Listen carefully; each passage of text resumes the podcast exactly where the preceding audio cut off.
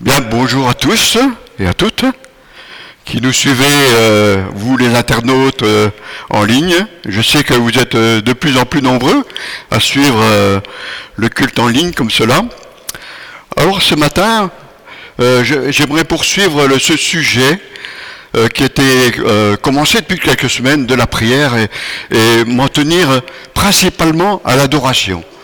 Je pense que c'est un sujet important et donc revenir déjà sur le, Notre Père qui nous a été donné comme prière, qui commence, on l'a vu dernièrement, commence par une, adoration. Mais le Notre Père se termine aussi par une adoration. Et dans certaines églises, on est surpris de voir que cette prière, elle s'arrête euh, quelquefois à délivre-nous du mal. Et on, passe le reste.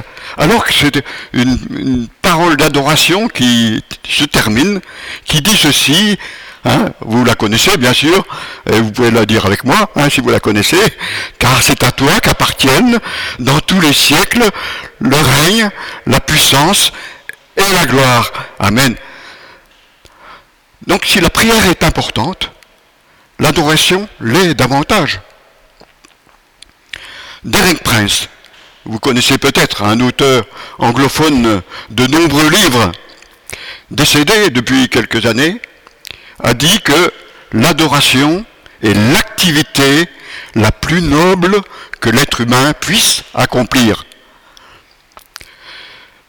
Le premier des commandements aussi qui était donné par Moïse au Sinaï, écoute le Seigneur ton Dieu, tu, as, tu aimeras ton Dieu de tout ton cœur, de toute ton âme, de toute ta pensée, de toute ta force. On retrouve ces paroles que Jésus à nouveau remet euh, à l'honneur donc euh, dans le Nouveau Testament. Il revient à l'essentiel dans cette relation avec Dieu. Un jour, il s'entretenait avec euh, une femme samaritaine au bord d'un puits. Au moment de la pause de midi, dans son dialogue, là, il répond à une question posée par cette femme. Est-ce qu'il faut adorer sur cette montagne ou à Jérusalem d'un autre côté? Quelle est sa réponse? Vous adorez ce que vous ne connaissez pas.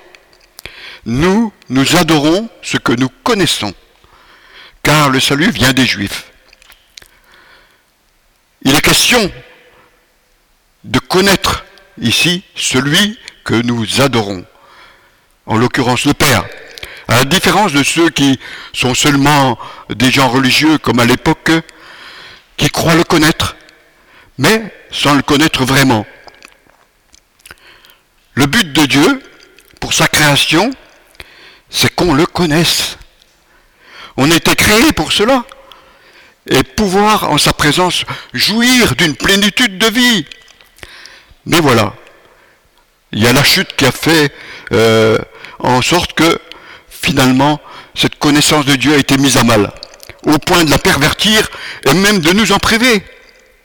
Heureusement, Jésus est venu pour y remédier en réglant bien sûr le problème du péché.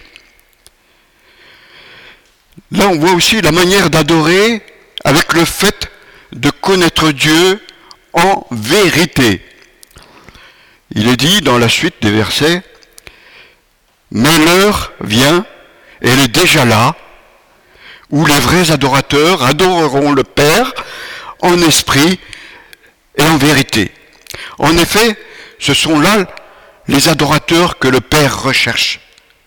Dieu est esprit et il faut que ceux qui l'adorent l'adore en esprit et en vérité. Donc on doit comprendre que c'est par notre esprit que ça passe, avec le Saint-Esprit, qui va nous permettre d'adorer Dieu de la bonne façon, en toute sincérité. Le Père, le Père cherche des adorateurs. Nous prenons de plus en plus conscience qu'il y a une guerre spirituelle. et de plus en plus manifestement dans les temps que nous vivons. Il est question aussi d'une guerre d'adoration. Je l'explique. Dès la création, il y a eu une rivalité dans le ciel. Une rivalité entre Dieu et Satan à propos de l'adoration. Cet ange puissant, nommé aussi Lucifer, a voulu aussi, lui, à un moment donné, avoir sa part d'adoration. Et entraîner donc toute une série, une partie des créatures euh, célestes, et bien sûr aussi terrestres, dans sa rébellion. Et ensuite, l'humanité sous sa coupe. Cette adoration, réclamée aux hommes, s'est faite d'une manière subtile au fil des temps. Oh, il n'a pas demandé directement, hein, car il n'aurait peut-être pas eu du succès. Il a agi plutôt d'une manière détournée, en conduisant des peuples à l'idolâtrie. Ça engendrait des désordres de toutes sortes, et même faire que les éléments de la nature se déchaînent, et provoquant comme cela des peurs, des paniques, au point qu'il a fallu chercher à apaiser les divinités par des offrandes et des sacrifices. Ces pratiques, elles ont engendré aussi tout un lot de souffrances, bien sûr, de misère, de malédiction, dont on voit bien aujourd'hui les effets à certains endroits. Nous sommes dans cette situation où l'adoration n'est pas naturelle, et pourtant elle devrait l'être. Elle devrait être le cœur de notre relation avec Dieu notre Père. Déjà en donnant les dix commandements,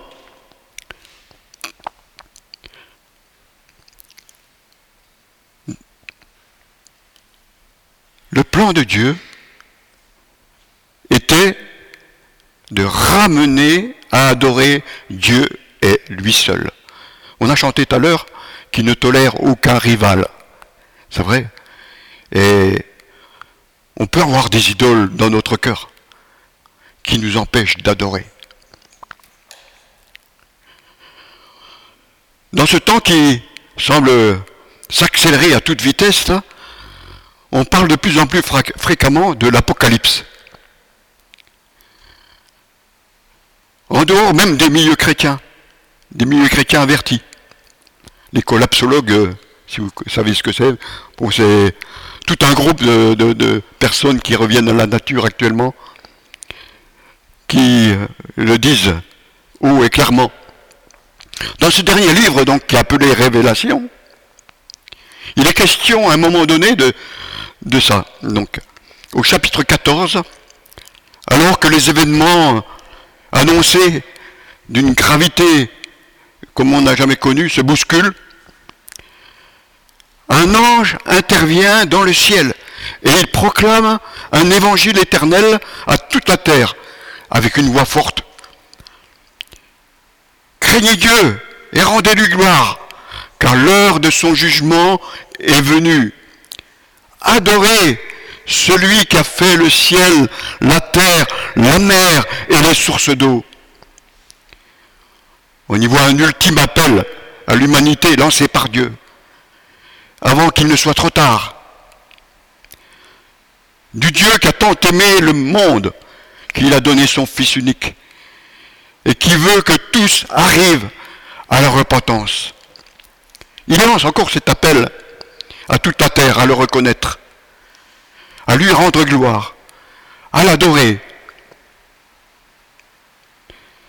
Sans aller plus loin sur les événements qui suivent dans ces passages, je veux dire qu'il est encore temps de revenir. Qui que tu sois, qui est là ce matin, dans ton fauteuil ou, quelque part à suivre ce que nous partageons, tu peux revenir à lui. Il t'accueille. Viens, reconnais ton égarement. Tu peux dire, Père, je reviens à toi. Pardonne-moi. Pardonne-moi, mon Père, je t'ai méprisé et offensé. Aussi maintenant, je me repens et je veux te rendre gloire.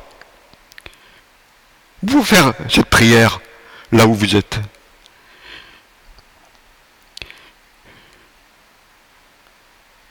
Je vais m'en tenir simplement ce matin donc sur ce sujet de l'adoration. Avec le premier point que j'ai déjà soulevé, chercher à connaître Dieu. Osez le prophète dit ceci, connaissons, cherchons à connaître l'Éternel. Sa venue est aussi certaine que celle de l'aurore. Il viendra pour nous comme la pluie, comme la dernière pluie qui arrose la terre. Il est force de constater que bien des chrétiens, même convertis, ne se préoccupent pas ensuite de vraiment connaître Dieu. Ce qui devrait être évident, eh bien c'est bien loin de l'être. On s'accommode d'être euh, loin du Père, alors que ce bon Père plein d'amour, qui veut être euh, tout proche de nous, nous chérir, nous prendre dans ses bras, comme chacun de ses enfants, et être avec lui comme dans un cœur à cœur, eh bien, euh, certains donc restent à distance. Alors que lorsqu'on vit ces moments, comme on peut le vivre euh, ce matin en adorant, on a l'impression d'être dans une bulle où rien d'autre n'existe. Et en restant à distance, donc, euh, ils s'inquiètent pour leur vie. Donc on peut entendre euh, des réflexions comme celle-ci. Oh, j'ai pas le moral, je n'arrive pas à avancer avec toutes ces choses qui arrivent, qu'on entend. Ou je ne pense pas que Dieu veuille me guérir. Hein. Voilà, ça fait tellement longtemps que je, traîne cette maladie. Alors que Dieu veut guérir. Il est difficile de pouvoir euh, se réjouir quand on est dans ces mentalités, dans ces conditions, alors que la vie chrétienne peut ressembler donc euh, à autre chose. elle est plutôt à ce moment-là une corvée. On est ballotté euh, de toutes parts. Mais on est appelé à se réjouir en Dieu, se réjouir toujours avec lui, en tout temps comme il nous a dit euh, souvent dans les épîtres de Paul, pour cela, il faut s'exercer à adorer Dieu. Dieu a créé le monde. Et il a créé pour son plaisir. Et il veut qu'on trouve son plaisir aussi en lui, qu'on partage son plaisir. Son peuple qui était euh, destiné à célébrer sa gloire. Il y a une ancienne traduction euh, de la Bible qui euh, traduit Éphésiens chapitre 1er, ainsi, nous ayant prédestinés à être ses enfants adoptifs par le moyen de Jésus-Christ, d'après le bon plaisir de sa volonté, à la louange de la gloire de sa grâce. C'est la version Osterwald pour ceux qui connaissent. Soyons de ceux qui font le plaisir du Père par cette adoration et notre louange. Dans Sophonie et Isaïe, il est mentionné des, des choses extraordinaires. L'Éternel est au milieu de toi comme un héros puissant qui sauve. Il fera de toi sa plus grande joie. Donc est-ce qu'on peut vraiment vivre ces moments? Eh bien oui. Pour revenir à cette femme samaritaine, où il est dit Dieu est esprit, il faut que ceux qui l'adorent l'adorent en esprit et en vérité. C'est aussi au niveau de notre esprit que vient la véritable adoration. Il, il y a quelque chose dans notre esprit qui nous permet de voir Dieu, que Dieu est digne d'être adoré. Il y a quelque chose qui se passe à ce moment-là et il y a une connexion qui se met en place. Et c'est vrai qu'on chante au Seigneur, nous contemplons ta majesté est saisi par ta sainteté. Quand on entend euh, tous ces chants, comme euh, on peut entendre ce matin et d'autres fois, on se dit, mais quand même, ces, ces gens qui, qui ont composé ces chants, ils ont bien vécu quelque chose dans, cette dimension de l'adoration et qui nous est répercuté à, chacun de nous. Donc c'est parce que certains l'ont expérimenté qu'on peut aussi l'expérimenter. Je reviens, c'est avec notre esprit qu'on est en contact avec Dieu. On peut dire que l'esprit, c'est le niveau le plus haut de notre personne qui se connecte avec Dieu. On est corps à un esprit, bien sûr. Avec mon corps, bon, je prends conscience du monde qui m'environne. Mon âme me donne principalement la conscience de moi, de qui je suis, de ma personne. Et mon esprit me permet d'avoir la conscience de Dieu. Donc il est normal que c'est là que, où Dieu se révèle. Par l'esprit. Ce n'est pas par l'âme. Ce qui serait plutôt une, sorte de communion euh, charnelle, psychique. C'est là qu'il faut faire une distinction entre la louange et l'adoration. J'entre d'abord dans la louange et la reconnaissance, qui sont des actes de ma volonté. C'est mon âme. Des fois, je suis bien disposé, bon, des fois un peu moins, ou même des fois pas du tout. Alors, euh, il faut un effort de la personne pour venir louer. Comme le psalmiste dit, mon âme, bénis l'Éternel, et n'oublie aucun de ses bienfaits. Et on chante aussi, j'entre dans tes parvis avec des louanges. Ça montre que finalement, comme dans le temple, il y a d'abord le parvis, une sorte de hall, de passage avant d'entrer dans le lieu saint, où c'est le lieu de l'adoration. Et beaucoup restent dans le parvis, au niveau du parvis, et s'en contentent même. Peut-être parce qu'ils ne se sentent pas dignes d'aller plus loin.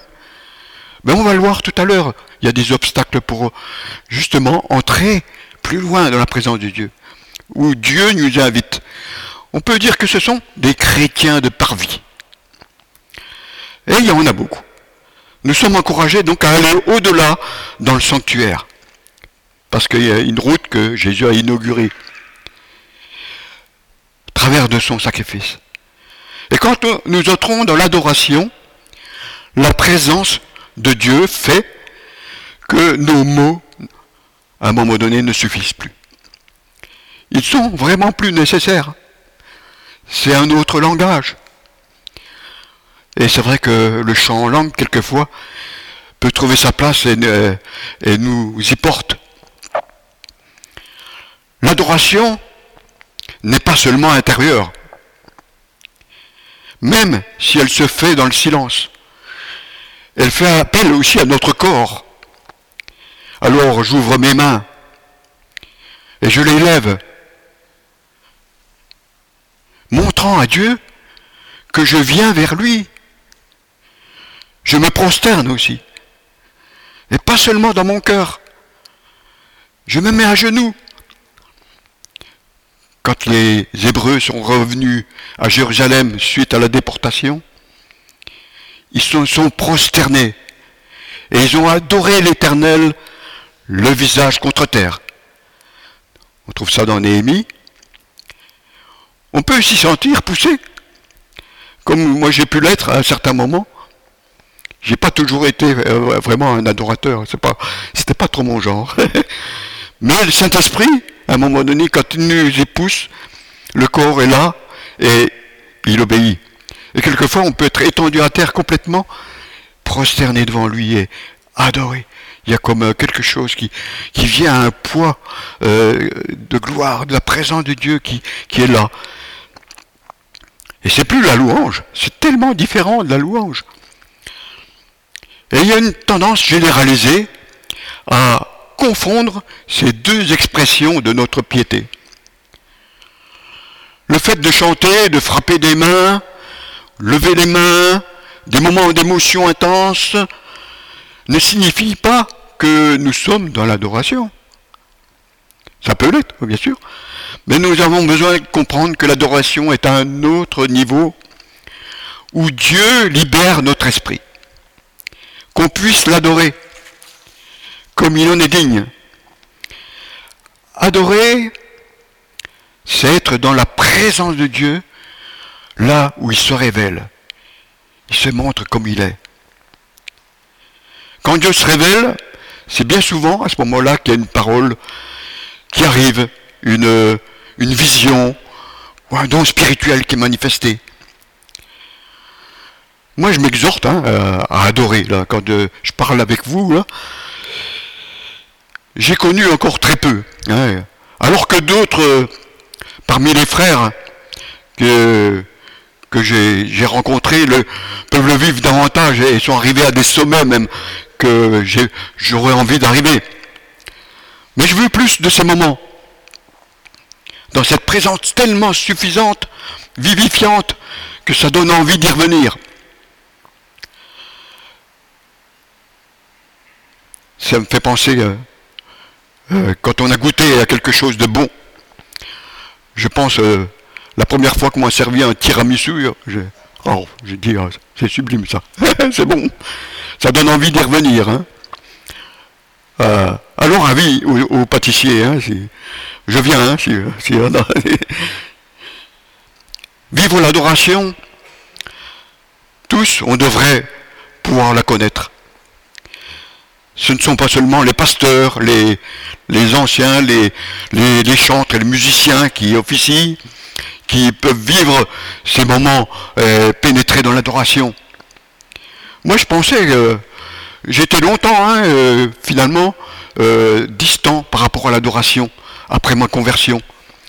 Je, j'étais plutôt, je me sentais plutôt appelé à évangéliser, à m'occuper des gens dans le besoin, donc de prendre du temps euh, pour adorer. La prière, oui, un petit peu, hein, juste ce qu'il faut. Et puis, euh, un peu louer le Seigneur par des chants, ça me suffisait. Mais maintenant, je vois différemment. Vivre plus l'adoration. Combien ça m'importe. Certes, on est appelé à, vivre, euh, à servir Dieu de différentes façons. Mais l'adoration de Dieu, on doit la considérer. Et encore plus dans les temps dans lesquels nous entrons. Elle doit devenir la bonne part de notre service. Elle va même déterminer nos comportements, les décisions à un moment donné. Elle va impacter notre vie et aussi notre foi. Parce qu'on a besoin d'être fort dans l'adversité, dans l'épreuve à traverser. Et c'est là où j'ai tendance à être faible que l'adoration va m'aider à dépasser des situations dans lesquelles je suis encore faible. Je ne sais pas si vous connaissez Rodrigue Sacramento, il écrit un, un livre qui est superbe. Tu aimeras en 3D. J'aime bien parce que dans son ouvrage, il est question de l'adoration, mais dans son style à lui, hein, avec des formules un peu choc. Mais bon, c'est bien, ça, ça c'est assez aéré ce, qu'il dit. Il dit euh, sortir notre adoration du dimanche matin et l'embarquer dans nos actes. C'est beau ça. C'est une bonne chose d'adorer ensemble le dimanche matin. C'est vrai qu'on y est entraîné, mais il faut devenir un adorateur au quotidien. C'est là que l'on rencontre le plus d'obstacles. On n'a plus le groupe de louanges qui est là pour nous y conduire. Mais il y a d'autres aides qui sont là, à notre disposition, qu'on peut trouver. Ne serait-ce que par la nature. La nature euh, nous offre vraiment toute possibilité de pouvoir adorer Dieu. Combien de fois le berger David les veilles de la nuit à garder ses troupeaux, était là en train de contempler le firmament, les constellations devant lui, et être en extase même. Hein. donc, euh, et voilà, il, ça a débouché sur des, des chants, des, poèmes, comme on trouve, hein, les cieux racontent la gloire de Dieu, et l'étendue, l'œuvre de ses mains, le jour en instruit, un autre jour, la nuit, une autre nuit, etc. Donc on trouve des accents poétiques dans ce qu'il dit.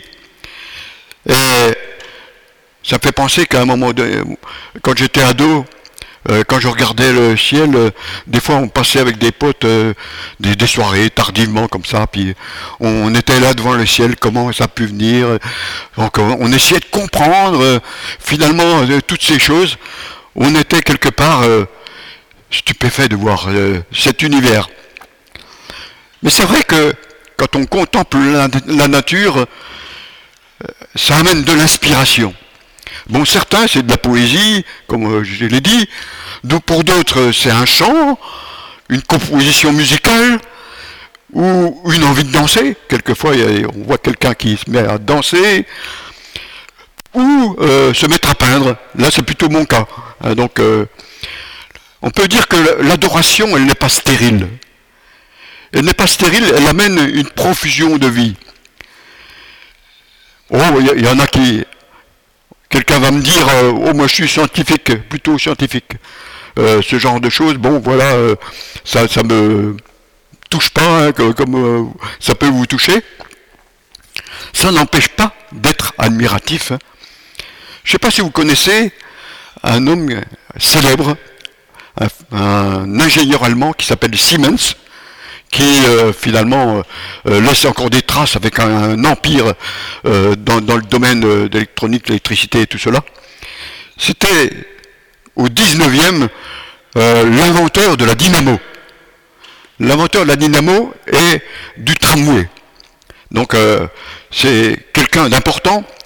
Qu'est-ce qu'il dit cet homme? Donc il était un scientifique pur et dur, on pourrait dire plus nous découvrons l'harmonieuse loi des forces de la nature, plus nous éprouvons notre modeste contribution à cet univers et notre admiration pour cette infinie sagesse qui règle toute la création.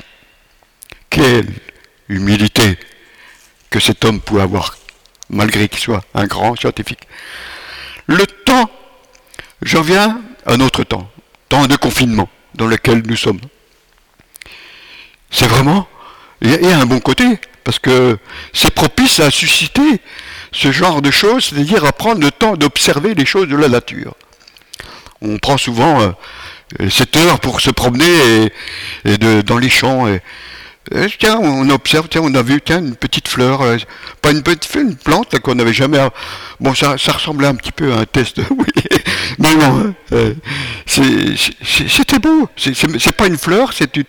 On n'avait jamais vu ça ces derniers jours, et on, observe des choses qu'on ne, voit pas d'habitude. Donc, la, nature autour de nous, donc euh, avec les euh, couleurs de l'automne si variées qu'on voit en ce moment, ça peut nous stimuler à l'adoration. Bon, c'est vrai que tout le monde n'a pas la possibilité de sortir quand on est en ville, mais on peut écouter chez soi un CD de louange et puis euh, entonner, chanter avec, et ça, ça va nous amener plus haut, plus haut, plus haut. Lire des psaumes, bien sûr, c'est dans le même registre. On va pas lire bien sûr un psaume d'imprécation ou de douleur, mais on va aussi voir euh, les possibilités de dire merci. Merci Seigneur pour tout ce qu'il est pour moi. Bon, je ne reviens pas sur ce qui a été dit la, semaine dernière, mais je vous renvoie finalement à l'idée que euh, notre pasteur Phil a donné. si on a du mal à se rappeler, hein, vous allez voir, vous allez écouter donc euh, le message de dimanche dernier.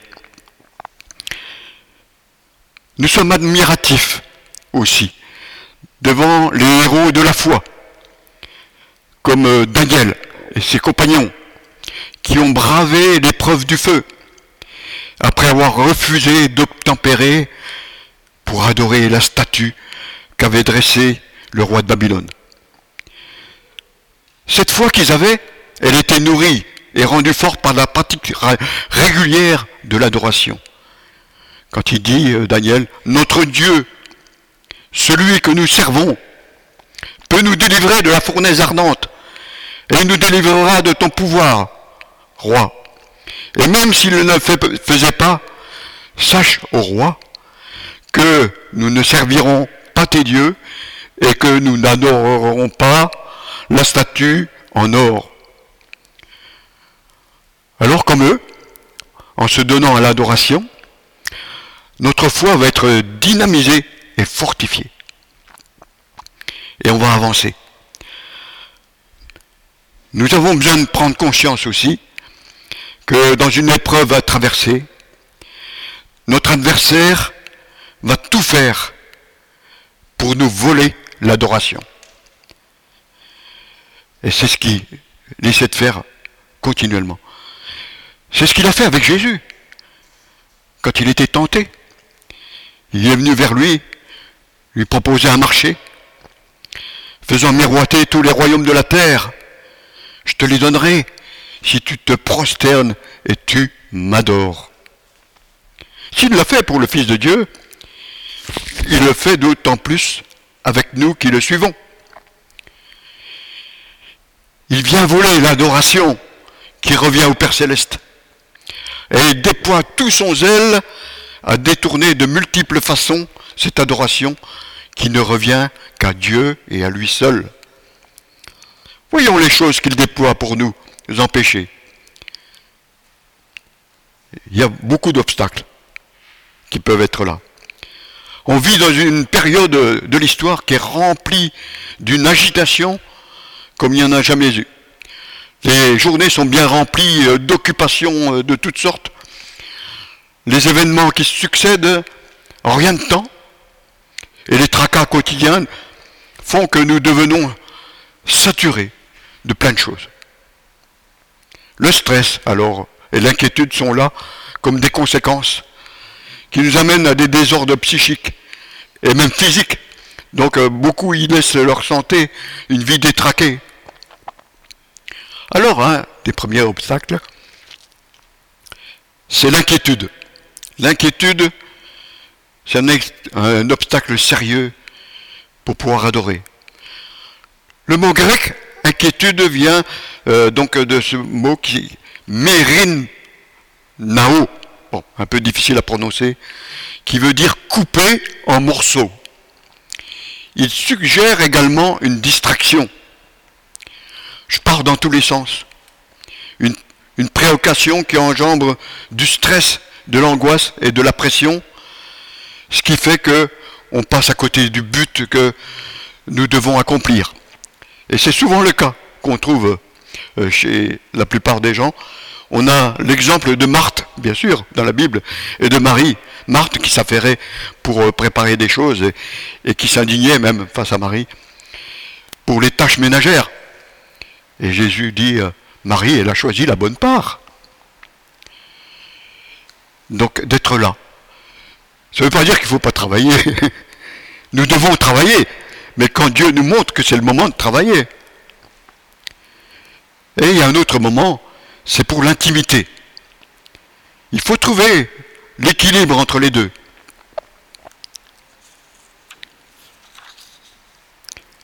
Un autre obstacle, qui revient souvent. Donc, euh, c'est d'être distrait et la difficulté à rester concentré. Donc, ça va un peu avec ce que je viens de dire. Le manque de concentration dans nos pensées. Les pensées et les émotions sont des forces puissantes qui viennent facilement détourner notre attention. Ce sont des petites choses, mais qui sont suffisantes et qui peuvent venir nous détourner de l'adoration. Un cœur partagé, indécis. On ne sait pas comment se diriger. Et à un moment donné, on perd la, direction qu'on a prévue. Je ne sais pas si vous êtes comme moi, mais quand euh, on est en, voiture quelque part, bon, on utilise le GPS. Euh, si c'est comme moi, euh, c'est un ancien GPS, il date très ancien, donc il n'est pas à jour. Et donc, bien souvent, on perd euh, le sens, ces directions, on tourne, tourne, en rond, on n'arrive pas à sortir de, là où on est. C'est pour ça que aussi je privilégie les cartes routières les bonnes cartes euh, routières, et je l'ai toujours sous la main pour pouvoir euh, s'y retrouver. Mais c'est la même chose, je crois qu'il est bon de revenir aussi à la parole de Dieu, la Bible, qui est notre boussole, et qui nous remet sur le droit chemin. Un autre point, qui c'est le manque d'obéissance. Ah, j'ai pas le temps. je suis trop occupé en ce moment, je peux pas, ou j'ai pas envie. Euh, ouais, je me cantonne à cette petite prière le matin, devenue habituelle. Donc il y a une forme de rébellion qui est là, qui se trouve aussi euh, chez certains. Le fait de suivre sa propre voie amène donc euh, des réticences à avoir, pour aller plus loin dans la présence de Dieu. Donc amène tes réticences à la croix et débarrasse-toi de tout ça. Et le Seigneur euh, va, va t'aider. S'occuper aussi beaucoup des autres. Donc euh, ça peut être un piège pour ne pas adorer. On peut cesser accaparer euh, et partir des fois dans des, des bavardages prolongés, inutiles. Non pas qu'il faut s'arrêter de s'occuper des autres, c'est pas ça. Mais il faut garder un équilibre là aussi. Jésus savait se retirer de temps à autre avec le Père. Et il en avait besoin. Et nous aussi, on en a besoin. Et on le voit à maintes reprises dans, dans ces récits. Un autre obstacle important aussi, c'est le fait d'être offensé et de ruminer une offense. Ça retarde la faculté de pardonner. L'amertume peut bloquer pendant longtemps quelqu'un et faire passer à côté d'une vie entière, hein, une vie, euh, une vie sereine et féconde pour l'adoration.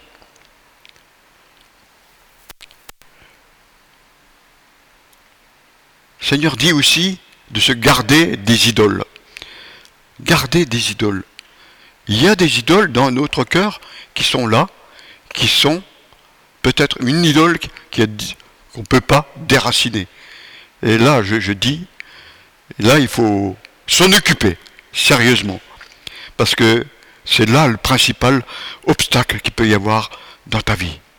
Et c'est vrai que les occasions que l'adversaire met devant nous, encore plus aujourd'hui, c'est des tas de choses qui nous prennent vraiment notre énergie, notre temps et nous empêchent de vivre l'adoration. On doit acquérir vraiment une, mentalité d'adorateur. Et de ce fait, arriver tout naturellement à adorer le Seigneur. Et ça commence par une attitude de gratitude, de remerciement, de reconnaissance. Lisons ensemble, euh, en faisant la nôtre, je trouve cette belle déclaration qu'on trouve dans le livre des chroniques au chapitre 29, une déclaration que le roi David fait avant que le temple soit érigé par son fils Salomon. Euh, vous pouvez le lire avec moi, hein, et gardez cette, cette parole d'adoration, que je la trouve tellement, tellement belle. À toi, éternel, sont la grandeur, la puissance et la splendeur, l'éternité et la gloire, car tout ce qui est dans le ciel et sur la terre t'appartient. À toi, éternel, sont le règne et l'autorité suprême. C'est de toi que viennent la richesse et l'honneur. C'est toi qui domines sur tout. C'est dans ta main que sont la force et la puissance, et c'est ta main qui a le pouvoir de tout agrandir et de tout fortifier. Amen. Devenons les adorateurs que le Père recherche. Et je termine par un petit diction, un petit dicton qui va vous faire réfléchir. Dis-moi qui, qui tu fréquentes et je te dirai qui tu es.